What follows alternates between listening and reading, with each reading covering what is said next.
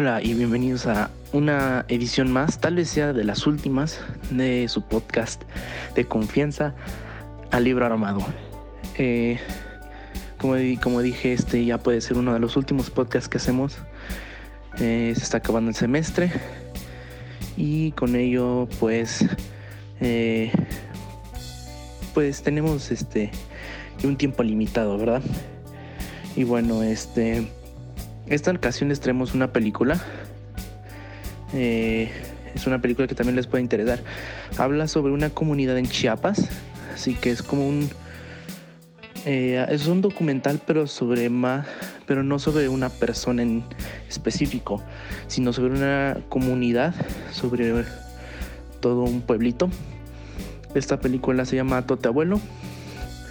Y eh, bueno, eh, como cada miércoles, este, siempre les traemos este, la revisión o el análisis de la obra.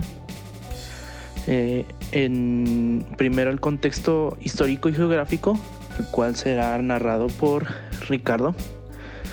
Algunos de los antecedentes de la obra, como también de su, de su director, eh, del cual Pablo nos hablará. Kiyoshi nos dará algunos, algunos valores y algunos y algunas características que distingan a esta obra. Y por último, eh, su servidor les hablará sobre algunos de los temas que aborda esta, esta obra. Y para concluir, eh, tendremos nuestras reflexiones finales. Así que, así que espero que les guste esto. El contexto histórico y geográfico de la película, o más bien documental que nos presentó el profesor, es principalmente sobre en, un pueblo mágico de México, pero mágico, en un pueblo de México el cual nos narra la vida de una familia, de los jóvenes, cómo se desarrollan personalmente, por igual los otros miembros de la familia, cómo se desarrollan, cómo es su día a día y cómo viven. El pueblo está apartado de la tecnología, lo cual cambia el entorno de todos los habitantes que lo habitan. Por igual, este documento está basado en un contexto actual ya que considerando todos los avances tecnológicos y todas las cosas que hay, todo lo que, que tenemos, nos muestran que en esas familias no existe nada de eso, por lo cual se considera que es una etapa actual. Acerca de los presentes de esta obra. María Sojob es una cineasta chochil que desde hace 10 años trabaja en la producción audiovisual. Estudió la carrera de Ciencias de la Comunicación en la Universidad Autónoma de Chiapas y después se fue a Chile a estudiar una maestría de cine documental. Al principio se dedicó a la producción radiofónica y a grabar cuentos pues, en, su lengua materna, así como pues producir un par de programas radiofónicos. Tote viene siendo su primer documental. Eh, se, realizó, bueno, salió a la luz el año pasado, 2019. Y pues apunta a, hacer una reflexión sobre la lejanía que existe entre las costumbres y tradiciones familiares originales y pues como entre las propias generaciones pues este muchas pues, se van perdiendo ya sea por indiferencia o, o, por la ignorancia de estas propias tradiciones y costumbres tan, tan ricas que tenemos nosotros los mexicanos. Bueno, y en cuanto a los valores sociales que podemos encontrar en, esta película, consideramos que los dos más importantes son el respeto y la tolerancia, ya que, pues, al final de cuentas, eh, a veces las personas no, son, no respetan los pueblos indígenas y por lo mismo no estos mismos no se pueden adaptar bien a, la sociedad. Y, su estilo pues es meramente un documental o sea cuenta la historia de pues de, de este abuelito y cómo es que se ha bueno este, este como este como conflicto que tiene como los pueblos indígenas entre generaciones y cómo es que no se pueden adaptar, ¿no? Eh, y pues eso sería todo en cuanto a los valores sociales y el estilo. Creo que el tema que más podemos resaltar en esta obra es la importancia de de una tradición o de un, un pueblo que lleva una tradición ya bastante larga, en lo cual lo podemos ver en la obra, algún, un poco de, de la historia de cómo es que este pueblito ha evolucionado. Nos hablan específicamente de una familia, claro, eh, pero también dentro de ello nos hablan de cómo era la vida antes, cómo los educaban, cómo se comportaban o cuáles eran, cuál era, cómo era su vida, una vida cotidiana dentro del pueblo. Y creo que ese es el tema que podemos resaltar de esta obra. Bueno, a mí la verdad em, me gustó mucho esta película porque nos relata la realidad de los pueblos indígenas y cómo es que estos se han tenido que adaptar a la nueva época. O bueno, han intentado más bien, eh, algunos también, no todos.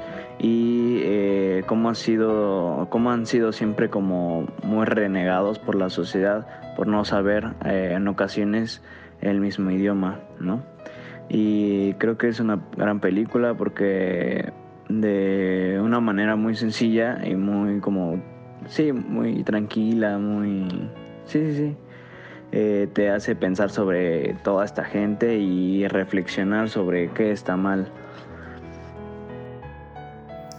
Pues bueno, lo, lo que yo puedo concluir de, después de ver este documental Siento que el hecho de que ella por su cuenta busque reconectar con esa parte de su vida, ya que pues este, vivía con su hija en la ciudad y pues como que alejándose cada vez un poco más de, justamente de, de sus orígenes, pues siento que el hecho de que busque reconectar con esa parte de su vida por medio pues eh, al menos por el documental pues de su abuelo en la comunidad Tzotzil, pues me gustó mucho, ¿no?